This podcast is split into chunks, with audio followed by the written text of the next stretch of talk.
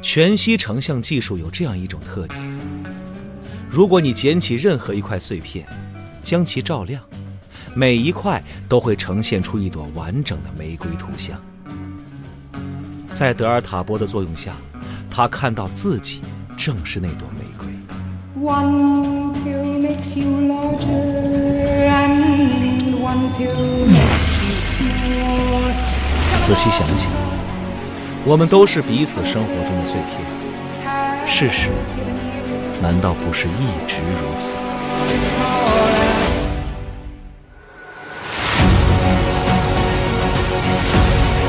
当今世界科幻第一人，赛博朋克之父，包揽最高科幻奖得主威廉吉布森，唯一短篇杰作选《全息玫瑰碎片》中文有声书现已上线。北京时代华文书局二厂、积禾网联合出品，郝祥海、常荣山、叶知秋、严嬷嬷演播。十个火花迸溅的灵感碎片，一段熠熠生辉的赛博朋克光谱，超越时代的想象力，独树一帜的科幻美学。全息玫瑰碎片有声书，积禾网及积禾 App 独家上线中。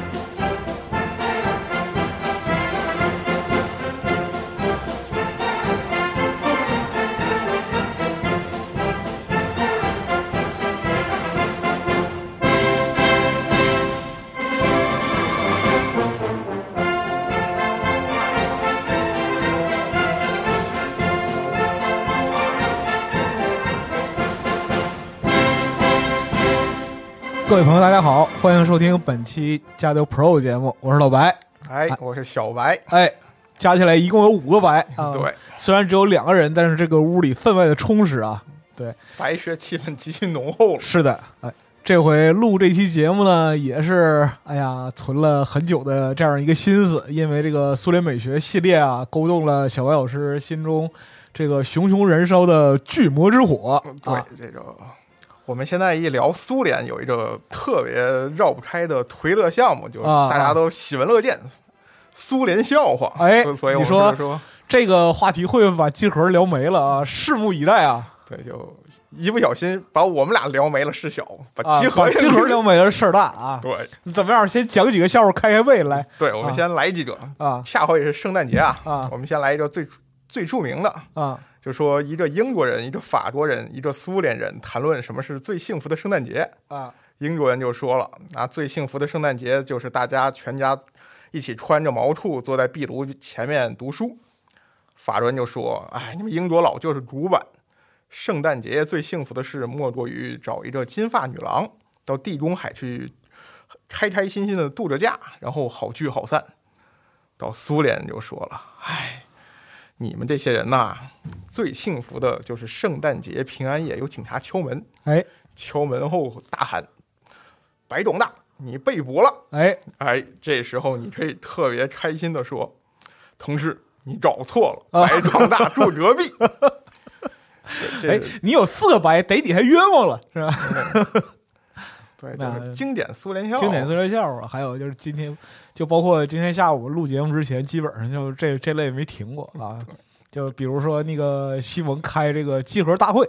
然后大家纷纷呃畅所欲言啊，秦风说没有关系，有问题可以提嘛。然后老白站起来啊，提了一大堆问题。然后第二天会接着开，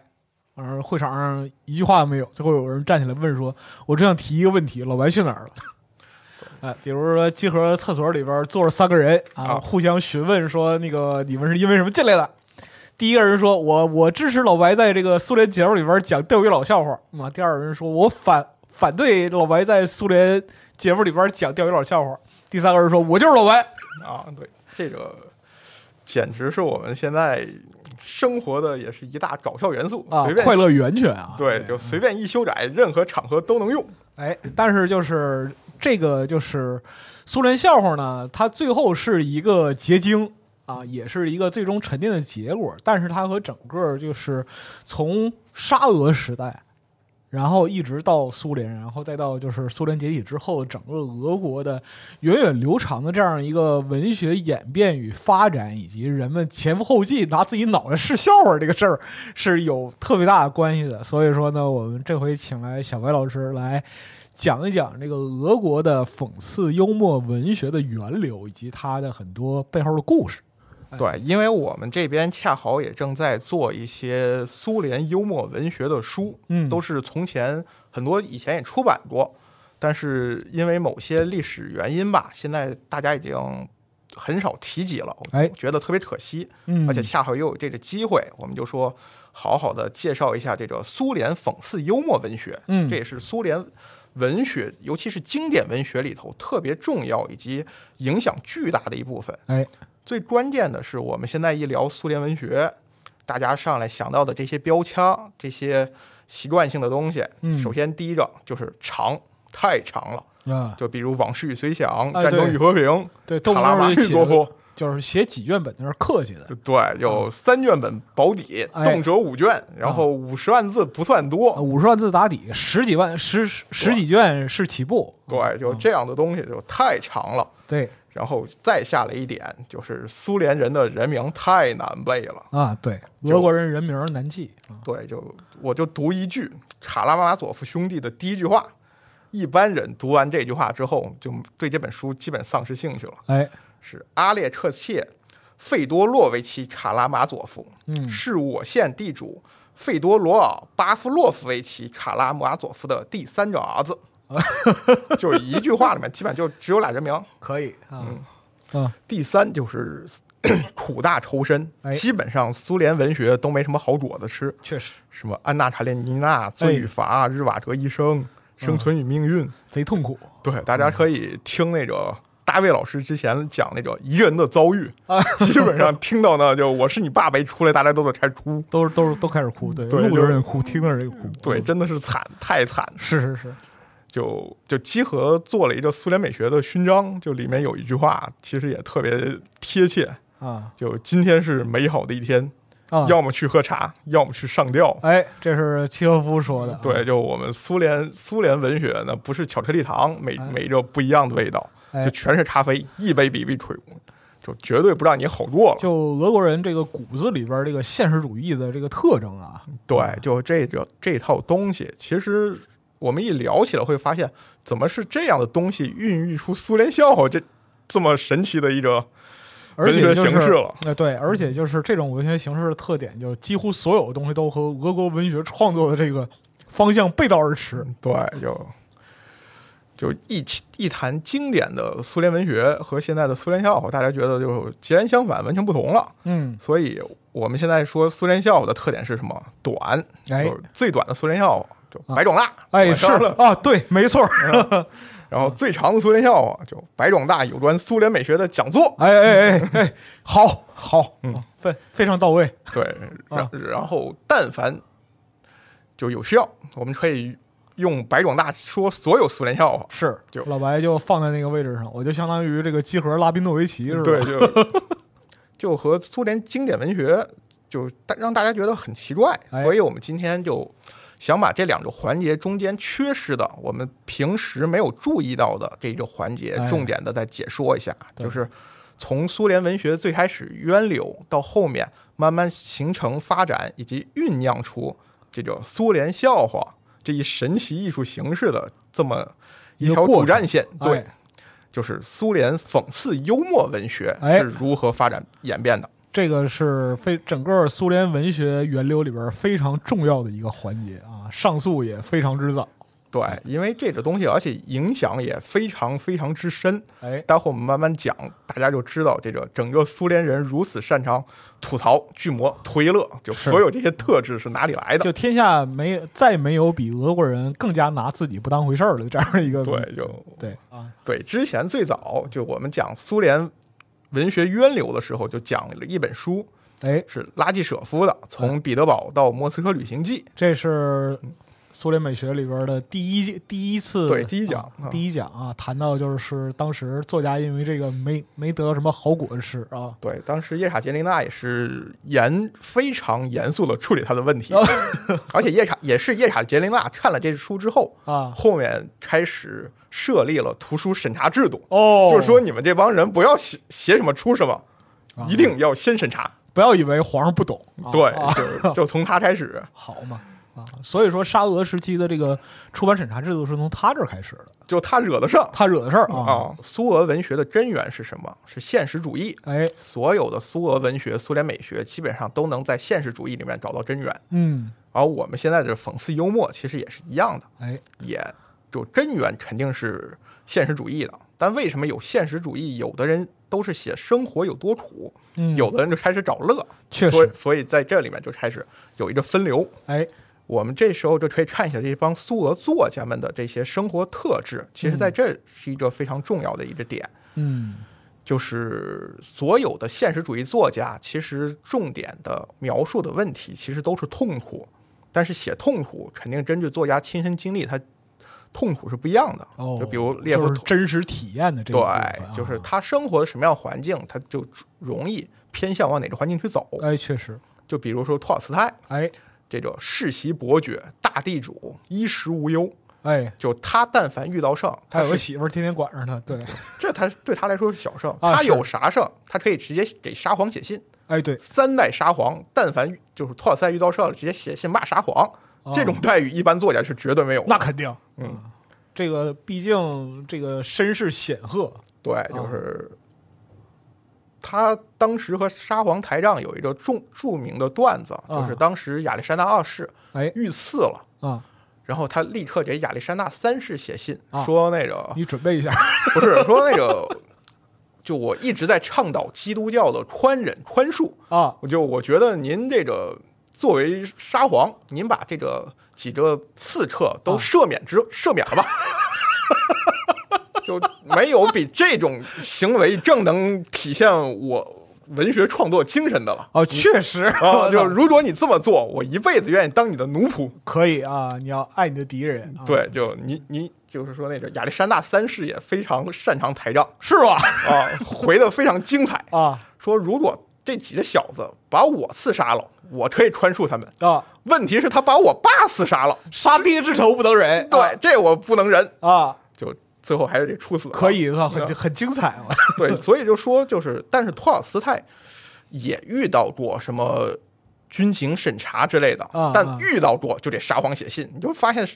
他这个吐槽对象都是沙皇啊，所以我们就说他的痛苦更多的是贵族式的、老爷式的迷茫，哦，就我哎呀，我怎么办？就我看到们俄国怎么办？哎啊，啊，看到这个自己所处的这样一个贵族阶层和国家命运，其实对本质上它的利益取向发生了剧烈的冲突，又扭曲又痛苦啊，这样嗯对，所以他写的痛苦其实还是一种，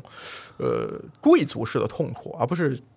潜到这种平民阶层的痛苦。哎我们再翻过头看另一位啊和他同时代的，也是最著名的啊陀思妥耶夫斯基，哎，好，嗯，呃政治犯可以，最惨的时候被拉到了刑场上，哎，陪绑不就说 那个就马上就要崩了他，对行刑队都到场啊了，就是随冲出一匹快马，大喊枪下留人，哎，就救起来 了。就即使这样，赦免之后还送到了西伯利亚，哎又流放十年。哎，就他，所以陀思妥耶夫斯基写痛苦，那直白多了。那遭罪是真实的，好吗，对啊，就真是绝望，啊就字里行间就那一句话，就毁灭吧，赶紧着，可以了， 就这种。要不然怎么写《死无手记》嘛，对，就真的不想挣扎了。哎，这是最好的和最惨的。啊那抛开这两个，啊，这个比其较实极端了。对啊，然后我们，属于看这种夹层里面的，哎其实他们就比较有意思了。啊这里面我就重点说一下果哲里的一段话。哎果哲里是这么写的：做一个反映现实生活的作家，这一愿望在我心里越来越强烈。嗯同时，我也看到，在描写现实生活的时候，绝不可能保持崇高而宁静的心境。现实生活太跳跃、太多变、太富刺激性，作家的笔会情不自禁地滑向讽刺。情情不自禁吼。啊嗯对，就就简单翻译一下，就说那种意思追求还挺高的嗯对，就我很想好好的描述现实，啊。但是现实太他妈惊 喜了。现现实经常给我翻译什么叫惊喜，是吧对，就啊现实天天给我整惊喜，这啊实在没法好好心平气和的好好说话了。哎，这样的话我就不由自主的，就对是就走向了阴阳怪气那一边。对，啊就我实在忍不住啊，所以我最后就变巨魔了，我就整天开开巨魔模式了。这能怪我吗？对吧？我也对啊不是生下来就想写讽刺小说的，对，啊对不对啊嗯我也很想好好说话，写俄国现实的主义。现嗯实太魔幻了，对吧？对，就这种状态。就最开始他这段话是小范围流传，哎就作家圈里面大家看就完了。哎后来摊上一大圣，啊，结果这这段话直接就被提了一个高度，成为了一个苏联文学的巨魔宣言了。哦就一九三零年，当时犯事儿的是布尔加科夫，哦哦，他犯事儿不奇怪，就《大师与玛格丽特》的作者这本书，大家有兴趣一定要看，哎一定要看哦真的是代表了苏联文学最高的水准了。巨魔能力之大成，嗯，嗯，就是所有东西能驱魔的都驱魔到了，是的，嗯，所以被慈父同志得注意到了。哎，然后当时布尔加科夫其实也就命悬一线了，几乎到了差不多最后没办法写了一封自白信给慈父，啊，就抬手第一段 第一段直接就把这个信给抄上去了。我们巨魔有传你统，得知道，就是说这是俄俄国文学的传统，对啊这是我我们是俄遵循传统来的，对，啊我们永远就有这个基调，我们都是写写现实主义的，但是最后没办法，啊都被逼得滑向了讽刺啊，对，就都开始巨魔了。不，关键还没完，就啊我们待会儿会说，就这一个一个巨魔，最后都要在慈骑到慈父头上输出这个事儿，哦也是太坏了啊，让慈父逼得够呛。哎但是就写完这封信之后，慈父最后还是想了想，就没有处理布尔加科夫。对说安排一个职务啊你就在那待着吧，老老实实待着，就不要再随便就写作，你写你的啊不，要发表了。你该干嘛干嘛，那我们就先从这个提出宣言的，就所谓巨魔精神的提出者啊和拆山祖师古哲里讲起。对，这个尼古莱·瓦西里耶维奇·古哲里亚诺夫斯基这个名字大家千万别记，太嗯恶。哎呀，出生在乌克兰，啊所以我们这里面就随便八卦一下啊这也是苏俄文学乃至苏俄美学有一个特别尴尬的传统啊， ——身份认同。哎嗯，就比如我们现在说的五位诺贝尔文学奖作家，哎有布宁、帕斯加纳克、肖洛霍夫、苏嗯尔仁尼琴、布洛茨基，哎，但实际上，像布宁和布洛茨基这两哎位对，获奖的时候都已经不是苏俄的国籍了。哎然后还有一位其实是俄国国籍获奖的诺奖作家，啊但大家从来不记，显车为之。哎十字军骑士铁与血，显啊车为之。哎，他获奖的这个时候，他是俄就法理上属于俄国人对啊，就他一直用波兰语写作，啊，但是问题是，他生活的时代地球上就没波兰这个没国有波兰家，这个国家，对，只有这个俄占波兰地区。哎波兰震怒，这是 啊不，所以我们接着往后说，就古哲里也是同样的，哎正儿八经乌克兰人，是的，但是，呃，放俄国时代没问题，哎反正都是俄国人，但放到今时今日，那就是一个呃这个严事儿重的文化问题了。哎是的，这个事儿就很严肃了，要争执一番，对，乌克兰迄今还和俄罗斯在抢古哲里的所有权，哎但这个东西呃说白了，让专业人士去争吧，我们现在也没法说什么。而且，如果你要这么争的话，其实无论是文学，还有其他就是艺术家、科学什么，大把大把出生在基辅的，不这这怎么算？不对，所以这是你苏联美学问题的一个大坑，你以好后自己嘛填吧。嗯啊行，好，你这等于说把这把这坑扔给我了。好，对嗯你以今后天自己想办法今。天这个苏联笑话节目做得不错啊，嗯，可以啊，因为这个东西确实是在以后的我们聊无论是呃戏剧啊，还有音乐呀、以及文学啊等等各个领域，其实都是有巨大影响的一个问题。就是我们说那个、呃杰勒迪斯科的时候也讲过，就是所谓的身份认同。是的，这个东西其实对整个苏联以及后面的东欧国家其实都是有非常多影响的。嗯，但是我们现在就抛开这些了，我们还是直接说古德里。哎，就古德里这个人吧，就这么说，啊就当时所有人都爱死了古德里的作品，嗯，但同样就有多爱他的作品，就有多烦这个人，极其讨人厌，极其烦 人。啊，就那个后浪出过一本书叫不《矛群盾嘛，不矛盾。对，就不矛盾啊。就《群星灿烂的年代》哎是白银时代作家巴纳耶夫的一个自传，讲那时候那个作家的八卦，嗯在果哲里身上基本没好话，啊，就因为他确实认识果哲里，来然后劲了，展开说说，你来。对，就说讲了好多果哲里的段子，哎说果哲里这人极度社恐，社恐到已经就没有任何常识，就是让所有人和他打交道的人都会觉得这他妈还是人吗？贼痛苦是吧？，对， 就而且他当时确实作品非常好，所所有哎俄是国人都追捧他，哎，就大师大师的追，啊然后古德里叭嚓一个大白眼甩过来，你谁呀、啊就这种状态，好嘛，最离谱，最离就谱一的点次儿都不会做人是吧？对，啊完全不做人。啊，就一八三九年最离谱的一次，当时果哲里从彼得堡到莫斯科去，啊，当时只有钦差大臣是最热门的一个哎，热门剧，就是莫斯科剧院专门为作者排练了一出全新的钦差大臣，就是给他演的对，就是为他演的。啊，然后当时整个莫斯科的知识分子圈哎，全部都到场了，基本上有头有脸的人物全来了，哦，全场都是那种著名的作家，还有什么历史学家，还有当时生物学家，就是所有知识分子全到就场，礼数规格很高，极种啊基本上说是当时最。在莫斯科，因为莫当时的中心是彼得堡，哎莫斯科相对人少一些，是的，但是所有莫斯科作家这些全到场了，然后演员也是使出浑身解数，就拼命的说要为古哲里好好表演，哎到到时候作家看了高兴，再给我们写个好剧本，啊，都是这种心态。就当时那场上，就是阿克萨阿阿克萨科夫、别林斯基、巴甫洛夫等等一帮名人，而且当时别林斯基还年轻，嗯，就我们日后待会儿会继续讲别林斯基和古哲里的这种关系哎。别林斯基那时候还特别年轻，就甚至说地位都不够高，没有在楼上做包厢，嚯挤在大堂里面，啊，大厅里边散桌吃饭，。对，就是挤在那里面啊，但这就特别开心，哎呀，我能和古哲里一起看这个《钦差大臣》了。嗯，到第三幕结束的时候，这是一五幕剧，第三幕只是中间，刚演了一半，就全场中间休息的时候，全场就已经开始欢呼了。嗯，说作者作者，请作者出场，请作者上台，哦，其实就是一个致敬嘛，啊让你左古哲里可以到场中间去接受欢呼和对，祝就福鞠啊着躬感谢大家，就是一个走走场面话啊，哎对，就是一个特别标准的流程，一般的戏剧现在都有，就演完我们大家站起来鼓掌嘛，啊是嗯有时候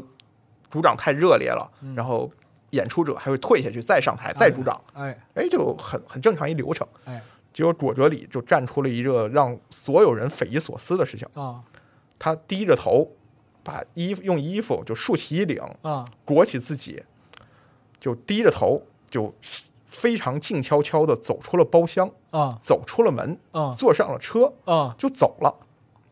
然后大家就全场人都看着他，就觉得他要干嘛？就开始还以为他要坐车巡场一圈儿，哦再回来。哦，但后来发现走了半天不见回来，他确实不回来了，后来等又又开始等了一会儿，后来派人找一下，发现真不见了，真走了。啊，当时就全场就肃穆了，就不大家尴都尬了，大家都对尴尬了。啊就就走了，这算是怎么回事呀、 What the fuck was this？ 就我还我们还演不演呀？还两幕呢？哎呀，只要我不尴尬，啊，就是尴尬，就是所有人，是对，就这意意思思吗。。啊最后就多亏一这，就是报幕员特别机敏，啊哎，后来意识到了，就上台说作家今天没来， 大家接着演，哎 呦，看戏太好了，我操，这这属于说是把全场人面子都给挽救了，啊就圆回来，勉强圆回来，圆回来了，圆回来了，就接着。着演吧，就把后两幕演狗哥完。里他们是谁？他根本就不懂钦差大臣是什么。我不是这这待会儿就要 讲到了，太就这种事儿让主角里站出来之后，就把整个莫斯科文艺圈都震惊了可不嘛，啊！就算这这这是另一种意义上一战成名了，是吗？嗯是，哎，太可怕了，是啊吧？这个人做人做到佐哲里这种地步，还能被全俄全俄国所追捧，嗯，那就只能说明一点，俄国人有问题啊不是，是他作品写的确实太好了。啊，说大家说我再讨厌这个人，但我一看他的作品，还是觉得哇，太过瘾了。啊，就当时这个认知还是很辩证的，欣赏水平上，俄国人是一直在线的。确实。就钦差大臣骂的那么狠，哎，当时的沙皇看了，就还还要很开心的沙笑，皇也很开心，对对，说哎写的真好，啊骂的最狠的就是我了 啊，欣然接受啊，啊，对，然后第一个发现佐哲里才能的其实就是普希金，哎，但是后面吹佐哲里吹的最猛的是别林斯基当，属别林斯基，哎，对，然后从三五年他开始读读佐哲里的那个《涅瓦大街》开始，哎，基本上是铁粉。到钦差大臣的时候，别林斯基就真的是脑残粉，开始疯狂的写文章吹这个钦差大臣到底有多好，俄国喜剧的巅峰，艺术性最高超的范本。嗯哎然后这还都是吹还算好，到后面开始分析就要命了。就介绍这个他的艺术在哪里，哦就佐哲里就会写剧的，他懂什么叫艺术吗？哎，是是是，就是就是开始了。确实啊，然后就这通解说把佐哲里吓疯了，佐哲里自己亲自出来否认三连，我没有，我不是，别瞎说，就就在报刊上就专别门林。别林斯基说我懂艺术，我不懂啊，我我可不懂啊，哦我不懂，我我我真的是瞎写的，不，我写的不是他归纳那意思嗯，就果哲里亲自辟谣了。但即使这样，就是别林斯基还是一直是果哲里的铁粉。啊，就是当果哲里完成《死魂灵》之后，哎，其死实魂灵第一部，对，就《死魂灵》第一部，就前面也讲过，本来政治不过审，哎就别林斯基在居中四处跑动，哎找人帮忙，最后帮着《死魂灵》给出版了。哎全这都是靠别林斯基的努力。然后等到最后，就是果哲里写的那写了挚友人的一封信，就之前节目讲过，哎哎哎，别林斯基又专门写信要去批斗古哲里的这些精神，哎就是我驳斥他的那套理论。反正你他妈也不懂艺术，咱俩今儿论论 啊，对，而且那个时候真的是别林斯基给古哲里写信的时候，就是已经身染重病了，是的甚至是在国外治病的时候，哎就拿生命去写信要和古哲里撕这件事儿，哎，就可见就别林斯基真的是对古哲里入迷迷到了一定程度了。是，爱之爱之深，责之切嘛，对啊，真的是铁粉中的铁粉啊！所以就我们这里面就想强调一点，就是果哲里的作品魅力之大，是当时所有俄国文坛都为之震惊的。嗯，就所有人都觉得，哎呀，果哲里的这个作品真的是好。但是用果哲里自己的话说，就是我身为遗憾，谁也不能在我的作品里整发现一位正派人物，啊，贯穿我剧本的唯一正派人物只有笑。哦。就他希望大家读了能笑出来。就是讽刺与幽默，幽对默是幽一默个，，他把幽默先拉到前面来了。哎，就果哲里的大多数作品其实都是很相似，嗯读一读大家真的会能意识到，他开场经常是这标准的喜剧，就这种段子、这哎种吐槽、这种滑稽，是的，但是写到最后结尾，经常会有一个突然的反转，是就所谓堂里会加把刀，嗯，一最后一定让你难受一下。哎，就我这里面专门讲，就是简单的描述他的一篇中篇小说，大家有兴趣真的可以好好读一读，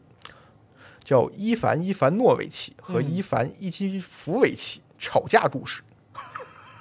你说这种这种啊名其实就挺有意思，倒霉名字这， 就是说两个伊凡哎同名，而且还住隔壁，哎，就从前关系也特别好，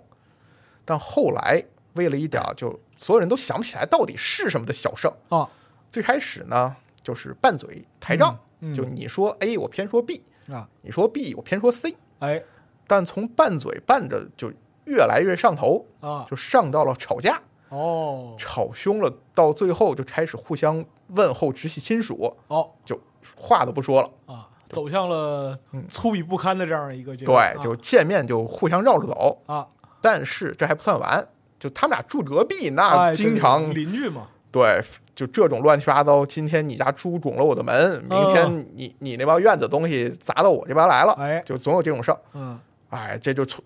从吵架到找茬，嗯最后开始打官司，这种诉讼就没完了啊！说这两个人后半生一半就全部都用在了干架，就是打架上了，哦，从打嘴架到真动手，这这种嚯，闹了一辈子，啊闹到两个人最后先后脚一起都差不多一块儿挂掉，哦，就大家一听就觉得特特别可乐的一对件对事对情，对对，就觉得这是一个荒诞滑稽喜剧。哎，但是最后写到最后，古德里就在最后结尾叹了一句，说：“诸位，活在这世上真是沉闷呐、哎，就就最后这么一句，就一下子把整个故事的基调给反转升华了。哎，这这句话厉害了，对啊，就就活在这世上确实是真是闷的沉，闷呐、哎，然后就是，要不然你为什么上微博呢？对吗？就是啊，要不然我们为为什么这么追集合呢？哎呦，别别别别别，我们来不配啊，不配，我不配啊，就我们为什么要讲笑苏联笑话呢？哎就是因为真沉闷搏斗嘛。啊，就是说，哎呀，然后我们自己翻头再想想我们的生活，其实不也一样吗？啊，就哎呀，就我们可能不是和邻居打架，但我们和钱打架呀，和工作打架呀，如和家庭啊，如此如此等待三十年，直到大厦崩塌。哎呀、对啊，怎么办呢？操，反正大厦崩之前找点乐子吧啊！两个人就开始吵架，这样对，就这种状态，真的是，就是每个人最后一想，哎呀，生活真沉闷呐、就觉得哎一瞬间很多东西都不一样了。啊，就古哲里的作品就有这种东西，嗯，就它是一种我们俄国人骨子里面特别特别的悲伤，啊但是我这边还是能找出特别逗你笑的东西。啊，就但是但苦中作乐，啊对就是哎笑中带泪，对，但是你笑完之后，它叭嚓又亮出一镜子到你面前，你还是得嘿嘿回到现实里来啊哎你笑的是你 自己，就这种感觉。啊！笑得开心吗？啊，啊笑你笑你自己，啊对，就《钦差大臣》里面最后就恰好就这么一句话，啊就是钦差大臣的那个被捉弄或者说是犯傻了的那个市长，哎，最后就大吼，在所有的这个喜剧崩塌之后大吼：“你们笑什么？嗯，笑你们自己，你们自己呀、就嗯这种感觉。哎就，我们从头至尾嘲笑的就我们自己。其实这个你像刚才讲的这个，就是果戈里半道跑了的这个演出，嗯，对吗？对啊，和这个钦差大臣的这个结尾，嗯，啊，有一些莫名的相似，对不对对啊。其实，在这么一想的话，还真的是就哎哎，这个就佐哲里自己是这么说的：说啊哎呀，我总喜欢嘲笑那些内在可笑的东西。啊，就我知道我们这些人，大家都喜欢嘲笑那种，就比如说人鼻子长歪了，嗯人脸上有着什么疤痕之类的，嗯我们都嘲笑这种外在的。嗯，这是一个形象上的缺憾，或者说是对，就是直观的这样一个问对，题就是啊大家很容易辨别出来的问题。哎，但是我们其实我们内里都有一个特别无力的灵魂，嗯特别哀伤的这么一个东西。嗯哎但我要嘲笑的是这个东西，是内在的这种东西。啊，所以当他提出这个之后，就整对整个俄国是有巨大影响的。嗯，就大家，尤其是写作的时候，大家开始意识到，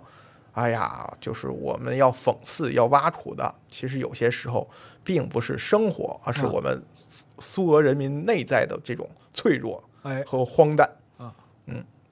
就无论在哪个环境或者哪个情况下，这种脆弱和荒诞总是如影随形。对，就是在我们，而且我自己也参与其中，就是这样。啊对，就是这是一种模板式的东西。哎，当然了，就但我们现在，因为下面待会还要讲到，就是说古德里的这种，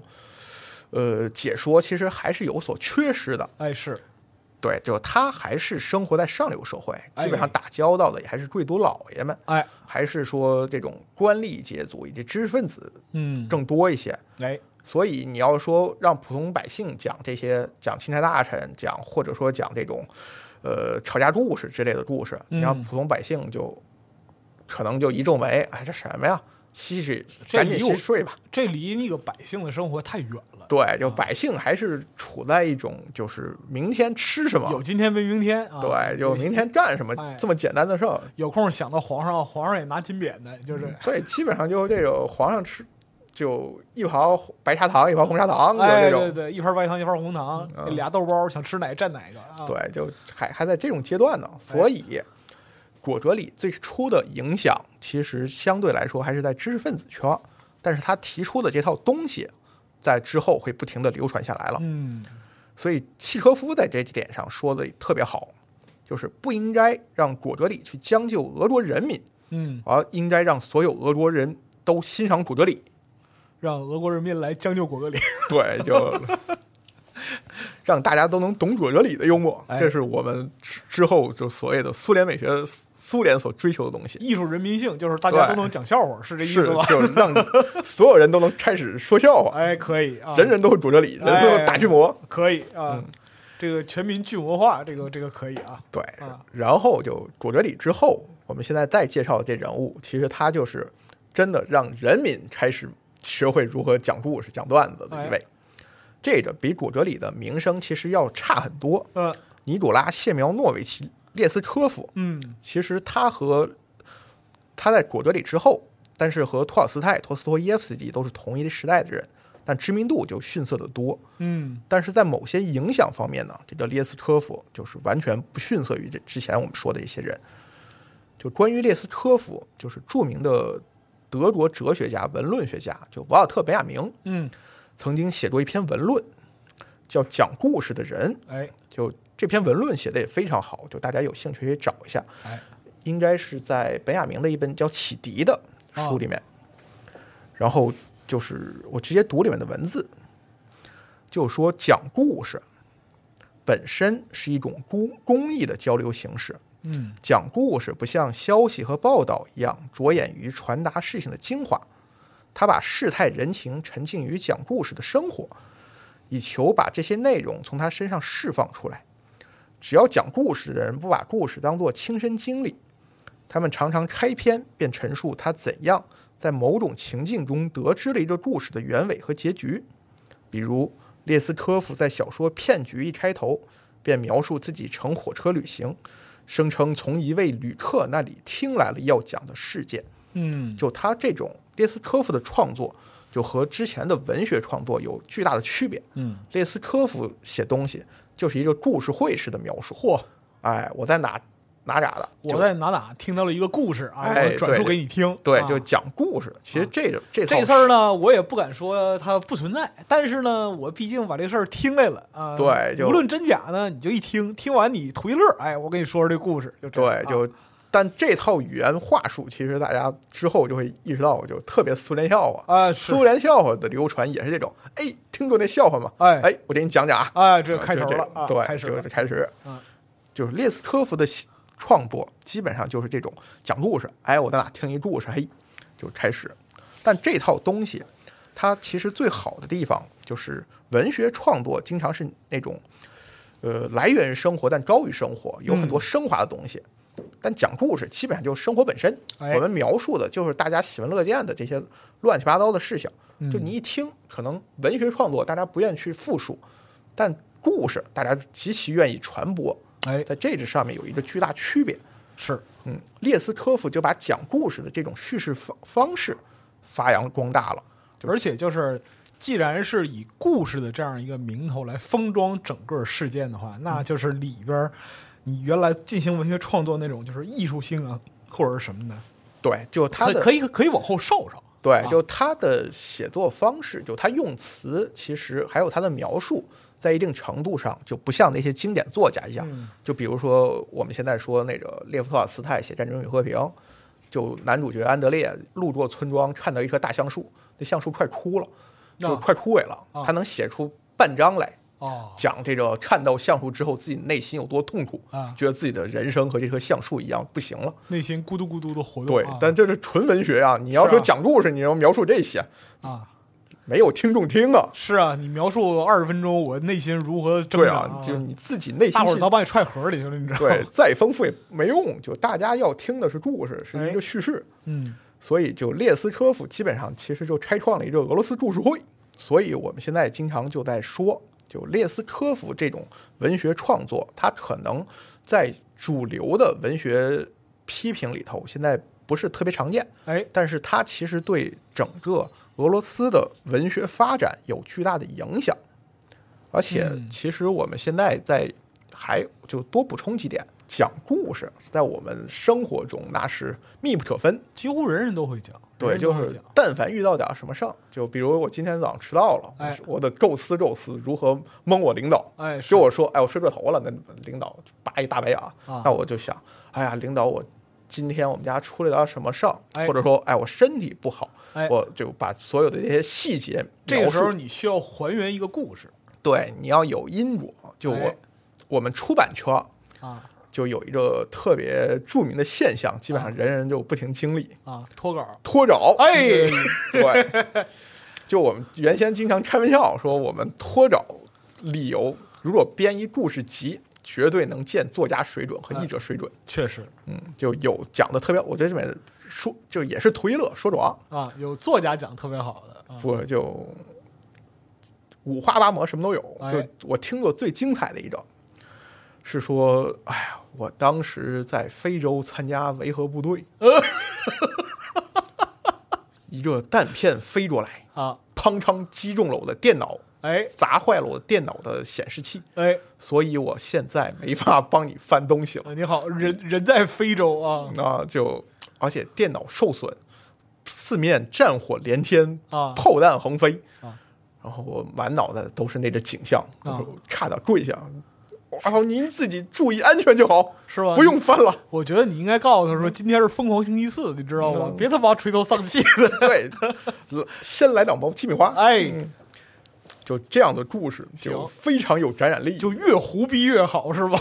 哎，不能说人胡逼啊，啊说不定人家是真实的，确实，但啊人家描述的非常精彩。哎，绘声绘色，对，然后你一听就信了，啊就特别有用。好，嗯，但是也有那种，嗯，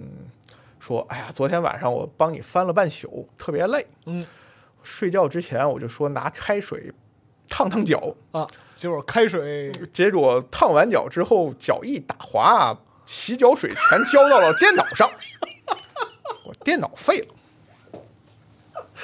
我操，也是好故事啊，绝了！我操，太牛逼了！我操，就啊，我觉得您这个也不错，那行，修电脑去吧，就拖两天，拖两天。我觉得这么一说的话，就我简直算道德典范。 我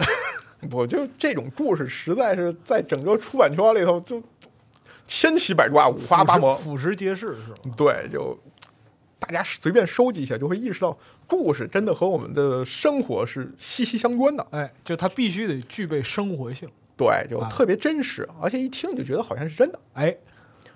所以这种创作也是非常关键的，嗯而且只有这样的东西，它才真的能在人民中推行开来，啊就每个人都能说故事，人民群众喜闻乐见啊对，然后就能传播，能推广。啊！哎，这也是一个就是古哲里的东西做不到的，哎但列斯科夫的东西就是让大家全都变成了讲故事的人。哎，所以我们现在就说列斯科夫的这个人生经历其实也特别神奇。哎，他是一个官僚家庭出身，嗯但是父亲去世的非常早，十六岁呢辍学回家，嗯，然后去刑事法庭担任文书，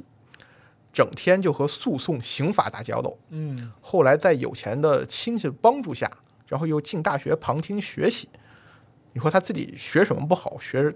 罪行调查学、解剖学、啊法律，反正就是什么就全和法律这些相关吧。嗯这老兄弟爱好很边缘化，是吧对，就嗯一看学的这些东西，就觉得这人不是特别正常一样。哎，也别也别啊，然后对，然后后面，然后在政府相关机关干了几年之后，又跑去给大地主、大贵族当资产管理人。哦，下乡收债，下乡催钱，好嘛，嗯啊、然后上上上小贷去了，这是对啊就招炮老哥了，哎然后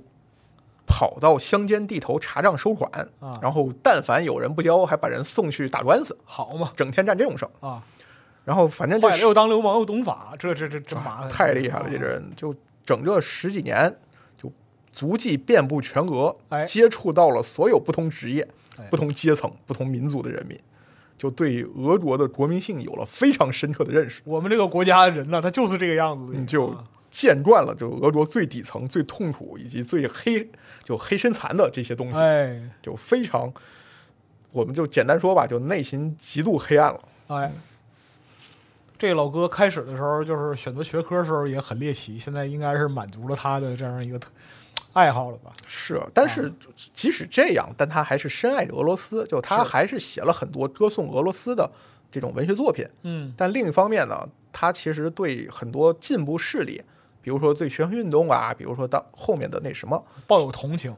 不一方面同情，一方面也反对。啊，他还是有一点那种想占贵族阶级的那种就，心态纠结，对，就是在这点上很矛盾。就又知道他们过得苦，然后这些残酷的景象亲眼所见，另一方面又不知道该怎么办对，啊。所以最后呢，又改行开始就创作写故事了，好，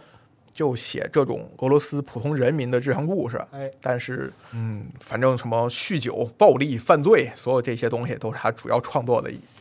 一个方向了。哎，然后他有一个特别著名的故事，叫就是也是拿真实案件改编的。哎他很多故事其实他都会说啊，这就是真实案件，真实发生的，哦叫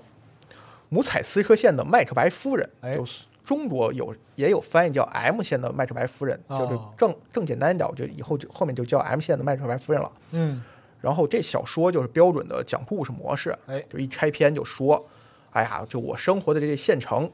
也经常会出一些非常神奇的人物，比如说，哎呀，就有一个让人想起来就心惊肉跳的人，嗯就我们管她叫麦克白夫人啊然后就讲这麦克白夫人的故事，说这个夫人呢，其实本身也是一个没什么特色，长得还行，然后感觉很就很老实，但是也没什么特点的人，啊，嫁给了一个家境富裕的老商户。但后面就在这老商户家庭生活过程中，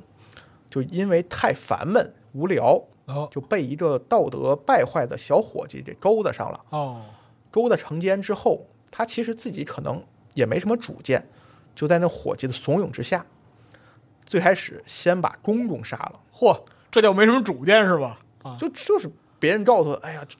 不，他杀公公是他公公撞破了奸情，哦，所以第一反应就是第一时间觉得啊，这事儿不能说，就、啊，不能败露出来。对狗急跳墙似的那种杀。哦但后面慢慢的就杀上杀顺手了，啊然后就开始杀丈夫，啊杀完丈夫还不算，啊，又把他的继子，就丈夫前妻留下的孩子，哦因为有继承权嘛，哎也杀了。最后一户口本杀没了，哦，就这么一个非常残忍的故事所以。说心狠手辣。然后这还没完，啊最神奇的是还没完，这已经变麦克白夫人了，怎么还没完？这事儿犯了，被流放了。在流放过程中，就和他一起那小伙计见异思迁，又遇到了其他的一个新欢。这个麦克白夫人就悲愤交加，啊就他也没杀小伙计，啊！他把那个小伙计的新欢抓上，一起跳河自杀了。嚯，哎呀，就这么一个非常，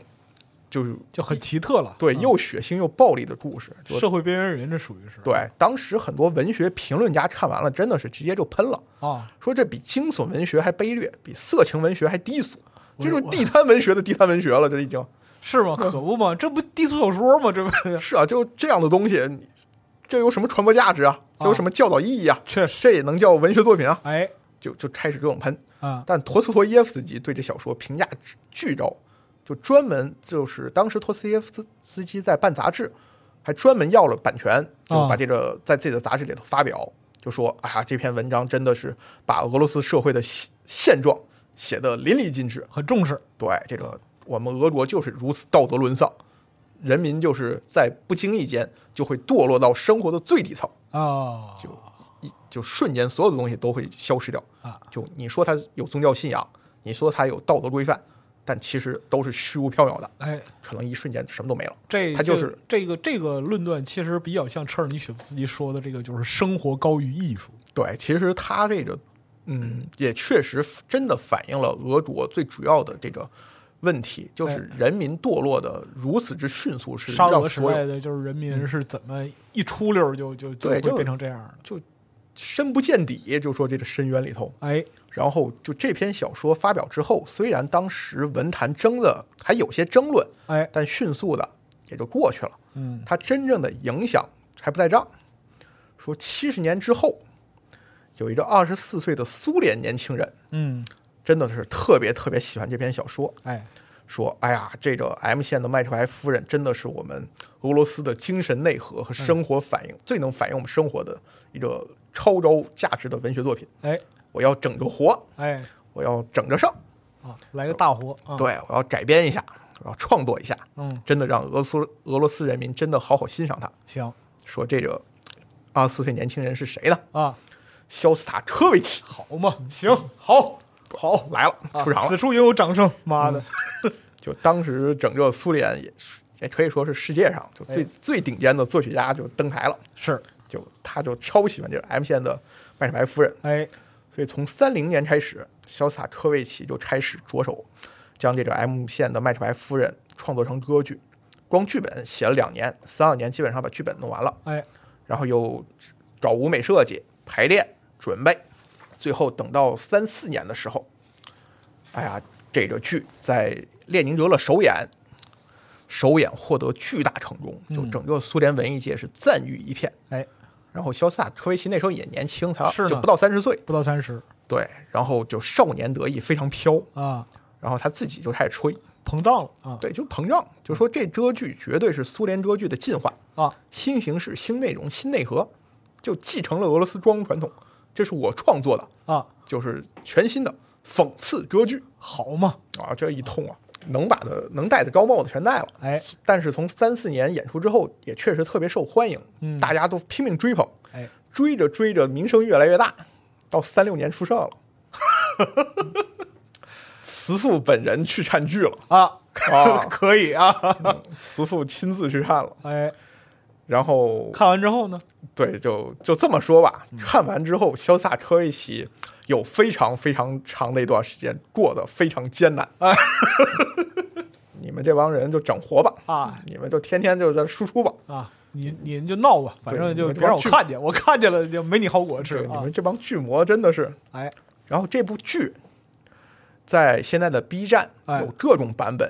英、意大利语的、英语的、法语的，还有俄罗斯版的，啊就大家可以去找七八个版本。哎，最长的有四个小时版的，好嘛，短的也有两个多小时版的，嗯就它本身的艺术价值绝对是有保证的。哎，，就大家就是慈父去世之后，肖斯塔科维奇还专门修了一下这个剧啊， 他还挺开心啊， 呃，又能演了。哎是本本来这剧有很长一段时间不让他演，哎，他自后面又把这剧修了一下又放了哎，啊。然后我们这里再多说一句啊，啊就肖斯塔科维奇改编的，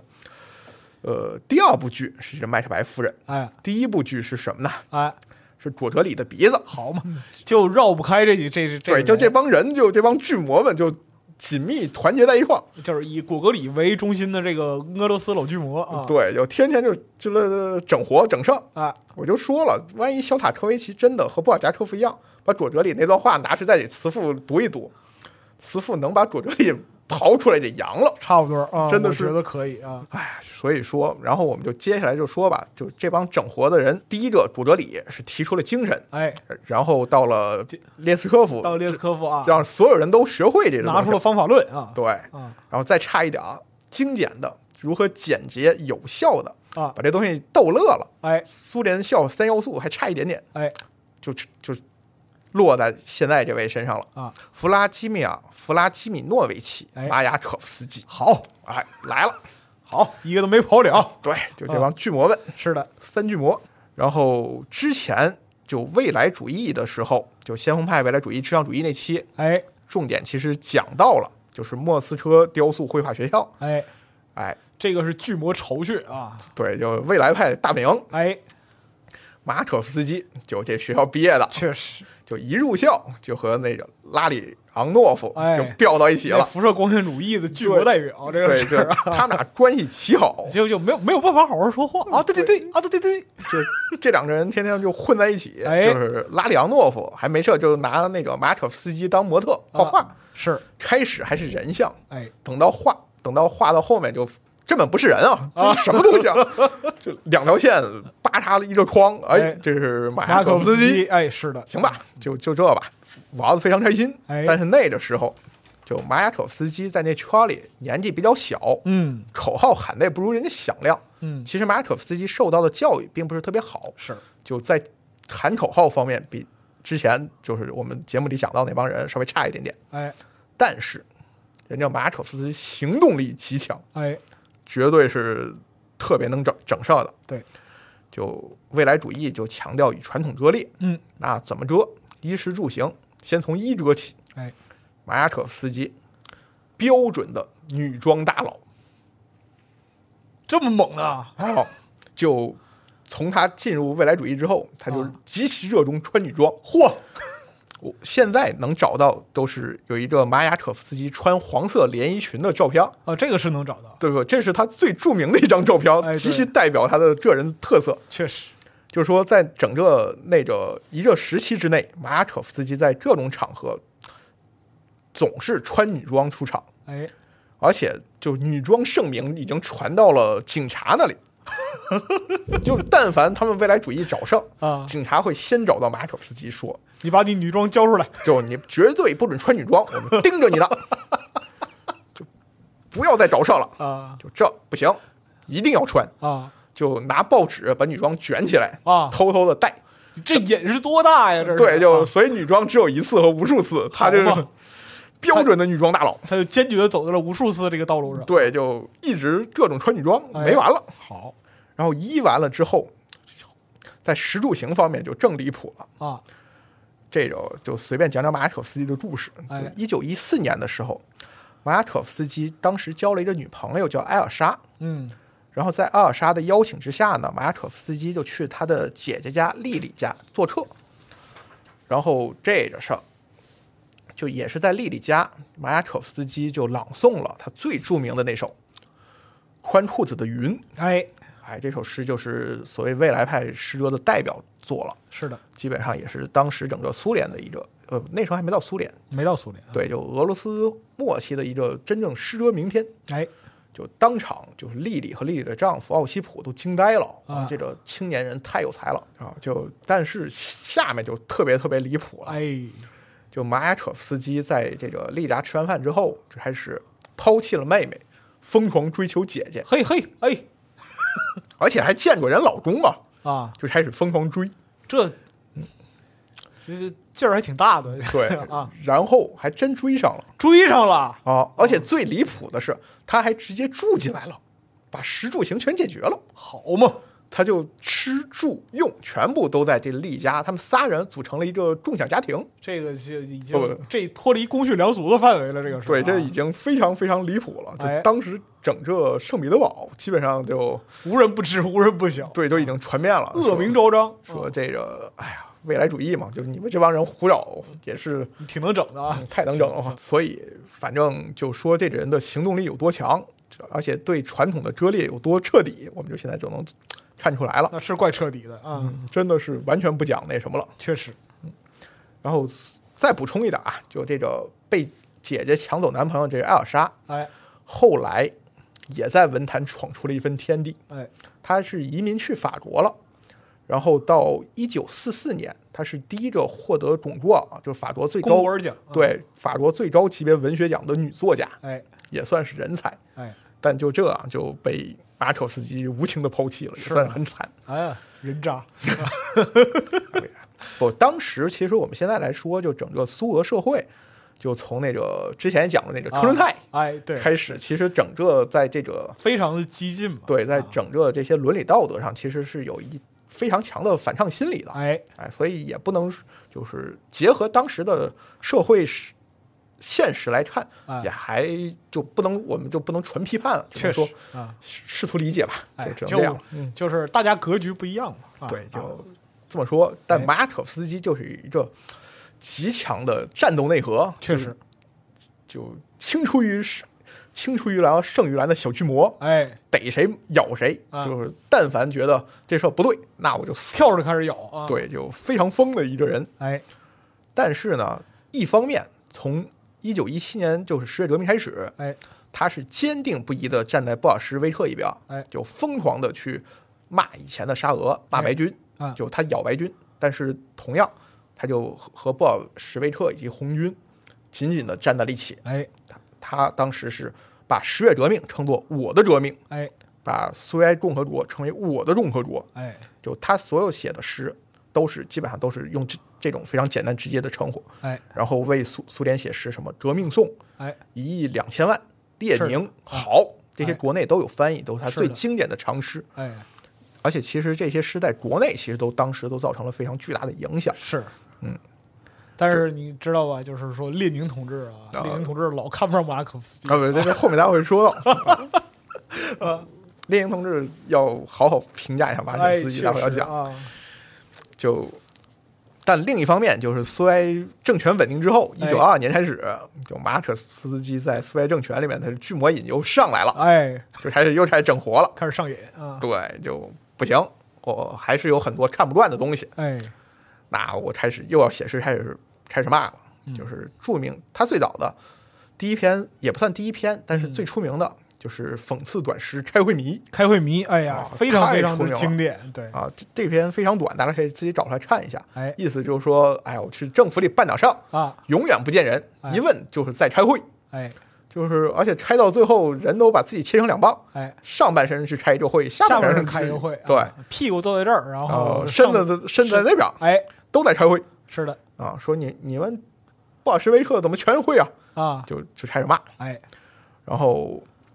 但是我这里面给大家读一段，就马可斯基另一首讽刺诗《舔供》，哎，就是、嗯非常非常犀到利，位的一首诗 可以说犀利了啊。就马可斯基的诗是那种阶梯诗，啊就它其实非常短，对，可能就正常俄国一首诗，放到马可夫斯基呢，能办能变三首。哎就他其实句子都是短句，哎几个词几个词，但是押着韵，是然后讲讲事。就这首诗是他的舌头好几丈长，哎随时随地紧针手掌，他赞美一切，狂热非凡，他的颂扬达到了想象的边缘。啊，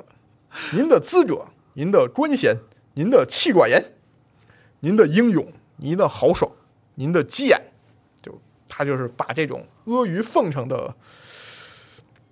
嘴脸已经真的是淋漓尽致的痛斥出来了，因为就是在当时，呃，尤其是在二一年新经济政策之后嘛，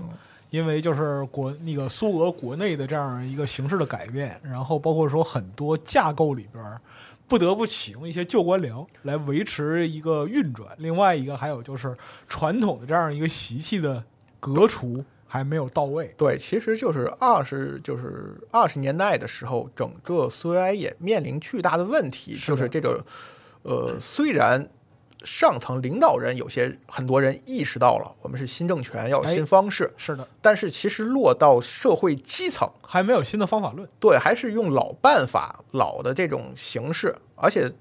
其实所有百姓也习惯了，对，就觉得所怎么办事儿，这还是以前的那一套，走那套路子啊，对，所以就会有巨大的问题在这儿啊。然后像马马可夫斯基一些人就能意识到问题，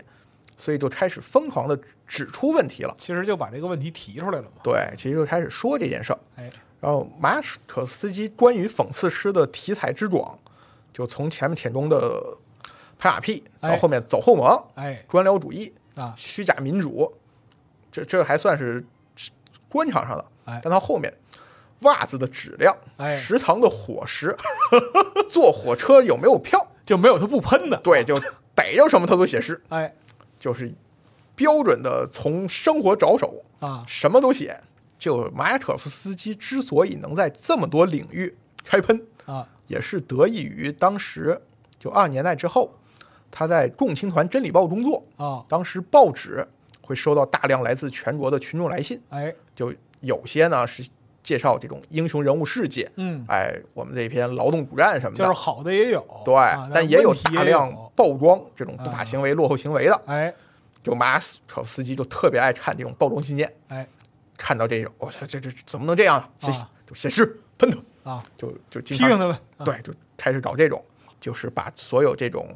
官僚、群众以及落后还有布尔什维克内部的种种问题，现在就马可夫斯基就是畅所欲言啊，好嘛，就写诗写的，为了使官僚们不能悠哉悠哉，必须给每个官僚主义者一个巴掌，或者给每位公民一名红旗正章。就意思说，让所有苏维埃人民其实都应该真的加入这个布尔什维克党，所有人哦大家都在平等的一条线上，就一定要破除官僚主义。哦，嗯，就是一种就是理想主义的表达。对，其实他这个人在一定程度上还是一个非常纯真的人。对，那啊你想想看，就是他原来提出这个未来主义纲领的时候，给那个社会趣味一记耳光嘛。对，就是啊，那首诗就把那个列夫托尔斯泰和托斯托耶夫斯基都扔下船去是。啊，对，把他们扔进涅瓦河啊。对，新时代不需要他们了。哎，对，对就就马可斯基就用了非常多艺术形式，夸张、比喻，啊，然后这种或者两人对对谈，哎，这种新的文艺形式是暴露问题、嘲笑问题，就把所有社会性就是真正群众们关心的东西放到了这种文艺创作的内核里面去，哎，哎，然后进行夸张、进行讽刺，然后让而且再加上一定的艺术修饰，哎，就把这种文章就变得非常既幽默又有力量，哎，哎，这就至此，我们的所谓的苏联笑三要素就彻底全全部到了，啊，就主角里的，色香味俱全啊。，对，就社会把人逼成了巨魔。哎，列茨科夫就讲述我们老百姓自己的故事好，啊，到马尔科夫斯基，哎，我会写打油诗，嗯就这三样一融合，这拼起来了啊。行了啊这个苏联文学就是这种讽刺幽默文学，就啊和苏联笑话彻底就融合融为一体了。所以就是讽刺幽默文学这道这道菜就算彻底端上桌啊。对，就苏联的讽刺幽默，就哎和苏联笑话基本上就拉到一块儿来了。哎，哎，苏联笑话里面能就培育出苏联讽刺文学，苏联文学、苏联讽刺文学里面也少不了这种这样的苏联笑话，哎就一块儿了。可以，嗯，这就是一个非常那什么的，呃，成功的文学进化进化方向了。好嘛，对、嗯我们这个不到一百年，其实不到一百年。非常快的速度哎，就把这整个文艺形式进步出来你了。算起来的话，其实六七十年对，就真的很快。是然后就说这种讽刺和挖苦，其实在当时的苏联社会，呃，其实是被所有人所接受的。哎大家还真的喜闻乐见，对特别喜欢看这种东西。是，而且每个人呢，也都不把它当回事儿。他嘲笑的其实还是那句话，嘲笑的是我们自己，啊，就是笑的真的是我们自己啊哎，啊！就是说我们不嘲笑他才是奇怪的，对，我们它嘲也笑是有问题的，对，就是我们发现了问题，所以我们嘲笑问题，这没有任何问题啊。对呀、然后嘲笑完了，我们着手去解决它嘛。对啊啊，然后当时其实最核心的一点，就列宁同志哎，出来了，是就他是怎么评价这个马可夫斯基呢？就讲开会迷，啊，然后他就是这么说的：说昨天我偶然在消息报上读到了马可夫斯基的一首政治题材的诗，啊就我不是他诗才的崇拜者，啊，虽然我在诗歌方面完全外行，哎但从政治和行政的观点上来看。啊，我很久没有感到这样愉快了。我就很久没有感到这样愉快啊。对，就我不懂诗啊就他这诗写的怎么样，我完全不说。但是你看他讲这故事，哎呀哎，但从政治角度讲，还挺开心啊哎我非常高兴啊！啊，就他这首诗尖刻地嘲笑了会议，哎讽刺了老是开会和不断开会的共产党员。哎诗写的怎么样，我不知道，啊但在政治方面，我敢担保这是完全正确的。哎，就列宁就帮他站场了那个一亿两千万的时候，你可不是这么说的啊。啊！但是就我们可以这么说吧，就整个当时的苏维埃政府对这种讽刺幽默文学是大加赞扬和还推是很广的。嗯开，还是非常开明，而且就是愿意去接受这种观对，点就是整个，比如说这个马可斯基所在的这个共青团真理报，哎以及就是列宁说读到这个诗的消息报，就嗯最主要的所有的苏维埃的这些报纸杂志都有这种讽刺幽默专栏，嗯就大家就是作家啊甚至说是普通群众，哎，没事儿都会写这样的故事，给大家一个阴阳怪气的原地啊。对，就是创作受到激励 哎，导致全苏联人民。 大家开始说怪话，这嗯，对，就人人巨魔。哎，嗯好啊，这是一个好的开始啊。 对，就从这开始，就整个苏联讽刺幽默文学真的是进入一个，你不能说良性发展，啊但是起码它受到了一定的激励。啊，走向了百花齐放啊，嗯对， 可以，这是一个非常好的一个开始。哎，而且这里面我们现在还在提一点，就是说当时的这种讽刺幽默文学，就它挖苦的其实从来都不是苏维埃政府本身，嗯，更不是这种革命精神哎以及所有的革命群众，对，它其实真正针对的还是盛行在苏维埃内部的很多就陈腐的东西，对资本主义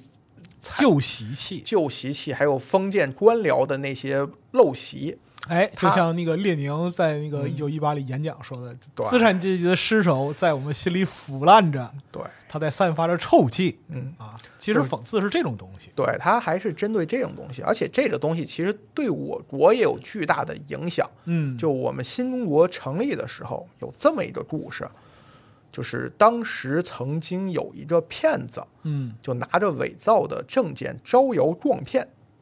就是最后居然混到了北京某部的中层。嗯这个案例当时是一个轰动全国的案例，嗯，就说为什么一个骗子能就仅仅靠骗术，就能在官僚也不叫官僚吧，就在行政体系里面如此步步高升呢？嗯，说其实就一个钦差大臣式的故事，就是国歌里的钦差大臣，对，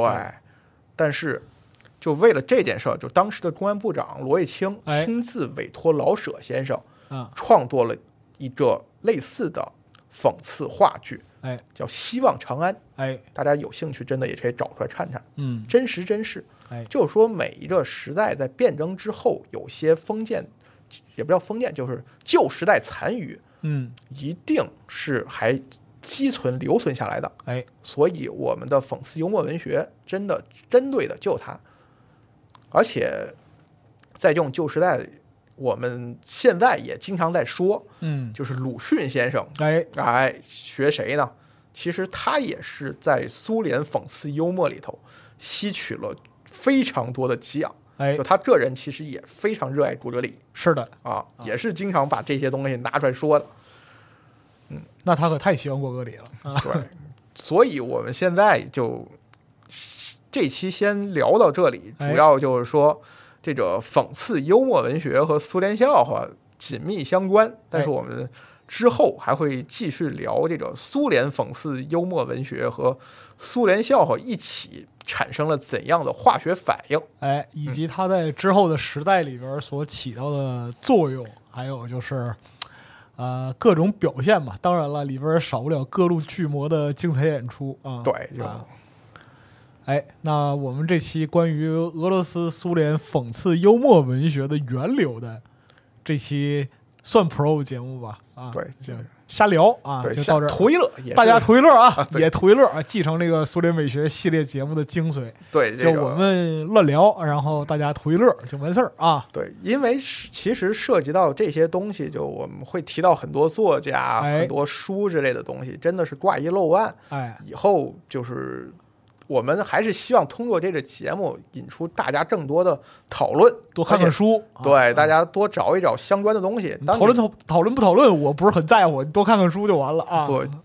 就是找到一本书，你读完一本书之后，你顺着这本书，肯定能找到其他书接着读。顺藤摸瓜啊。，对，就能把这一套东西自己学了解一下。就所谓的乌千章理论是吧？就是对你看到一个巨魔的时候，其实在他身后潜藏着一千个巨魔。每本书之后都能连接出一堆书，哎就大家好好一块儿读书，一哎起巨魔，确实啊，。大家一起推乐哎，一起图一乐啊。嗯行，这是我们这期节目的初衷啊。感谢各位收听，那么我们下次再见。好，谢谢大家。哎，